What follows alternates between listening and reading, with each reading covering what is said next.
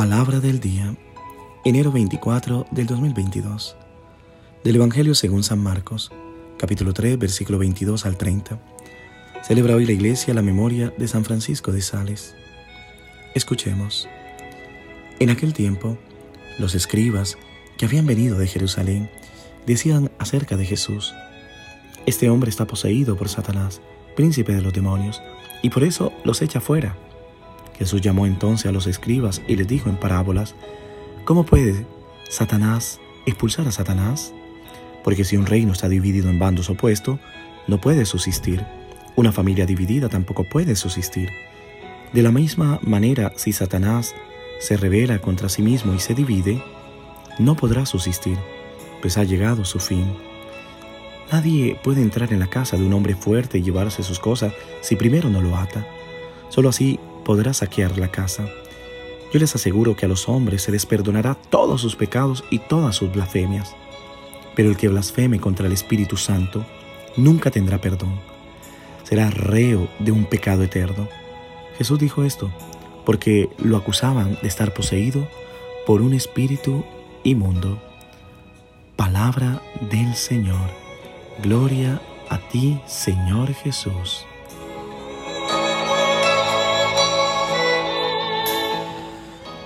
¿Qué tal mis queridos hermanos y hermanas?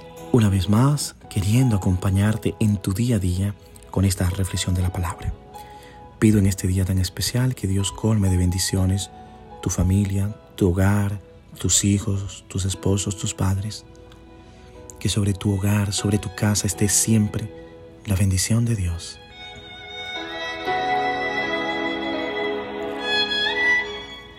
Abro un poco hablando pequeñamente de San Francisco de Sales, quien exultaba de alegría al pensar que toda la ley se resume en el mandamiento del amor, y que amando no debemos temer.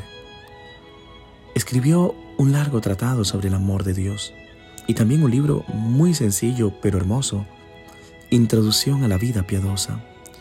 Este último lo compuso capítulo por capítulo, escribiendo algunas cartas a una joven atraída por Dios hablándose de ella a Santa Juana de Chantal, a quien ya conocía, le dijo que había descubierto un alma que era de oro y que estaba intentando guiar en la vida espiritual. En el Evangelio de hoy vemos que el conflicto crece. Existe una secuencia progresiva en el Evangelio de Marcos en la medida en que la buena nueva se afianza entre la gente y es aceptada, en esta misma medida crece la resistencia de parte de las autoridades religiosas de aquella época. El conflicto comienza a crecer y arrastrar y envuelve a grupos de personas. Por ejemplo, los parientes de Jesús pensaban que él estaba loco y ahora los escribas dicen que o piensan que es un endemoniado.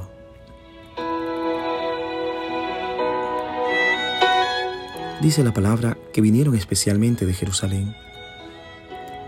Al parecer, la noticia de un profeta que ha resucitado en Galilea los ha puesto alborotados y deben comprobar el nuevo fenómeno inquietante que es Jesús el Nazareno. Recordemos que estos creen que Jesús es un profeta que ha venido de la, de la muerte a esta vida. Ahora bien, ¿quiénes son los escribas? Los escribas son los auténticos intérpretes de la ley originalmente eran los que sabían leer y escribir, pero a lo largo de los siglos también habían adquirido una autoridad interpretativa de la palabra de Dios que ninguno se atrevía a cuestionar o a poner en duda sus enseñanzas.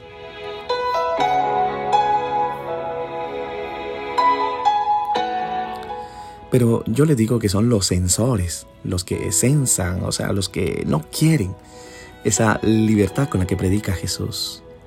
Y ahora deben de estar atentos y llegar con una sentencia ya dictada. Es por ello que dicen que Jesús está poseído por los demonios y hace grandes milagros y expulsa a los demonios porque él mismo es un demonio. Estas son las calumnias y los prejuicios con los que llegan para señalar a Jesús, para querer destruir al otro. Actitud que muchas veces copiamos en la vida. Ante la interpretación más obvia, Jesús echa fuera a los demonios porque en realidad es el ungido, es el Hijo de Dios. Ellos por su parte prefieren adoptar la más retorcida idea que nos hace más que confirmar sus prejuicios. Y Jesús, muy tiernísimo, muy tierno, trata de discutir con serenidad. Los toma en serio, trata de hacerlos pensar, sin embargo, no hay nada que hacer, simplemente no es posible. Y es como digo yo, no hay peor sordo que el que no quiere oír. Y luego al final Jesús se da por vencido. Cerrarse obstinadamente a la gracia mata también el espíritu y es imperdonable. Incluso Dios hace lo que puede porque no obliga a ninguno. No forza el corazón de nadie. Dios quiere que libremente tú le busques. Dios quiere que tú te acerques a Él. Tú eres el que aceptas o no. ¿Amas o no amas?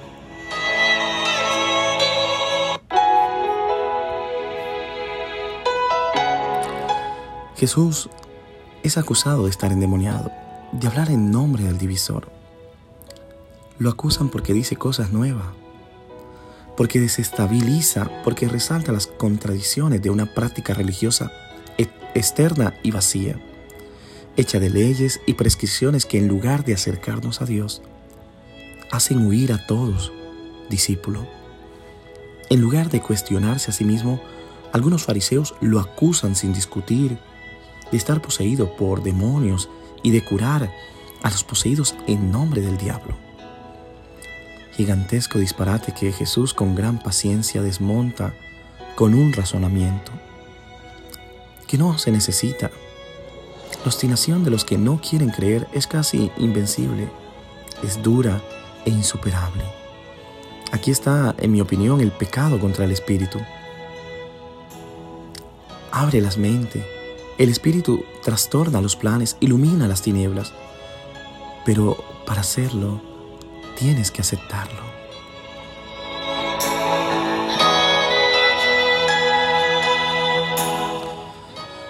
Al final del Evangelio dice, todos los pecados son perdonados menos el pecado contra el Espíritu Santo.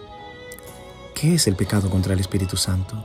Es decir, el Espíritu que lleva a Jesús a que expulse el demonio viene del mismo demonio. Esa actitud es diabólica, la que tienen los escribas. Quien habla así se vuelve incapaz de recibir el perdón.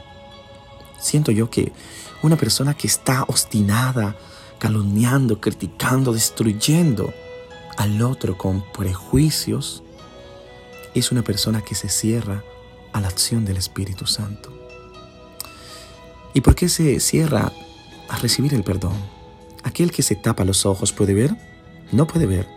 Aquel que tiene la boca cerrada puede comer, no puede. Aquel que no cierra el paraguas de la calumnia puede recibir la lluvia del perdón, no puede el perdón pasaría de lado y no lo alcanzaría.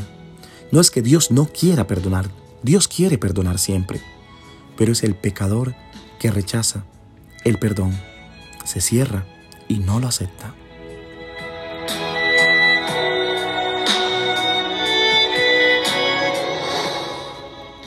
Pienso, mis queridos hermanos y hermanas, que hoy podríamos decir como los santos, perverso maestro es el diablo que muchas veces confunde lo falso con lo verdadero para ocultar el autor del engaño con la apariencia de la verdad.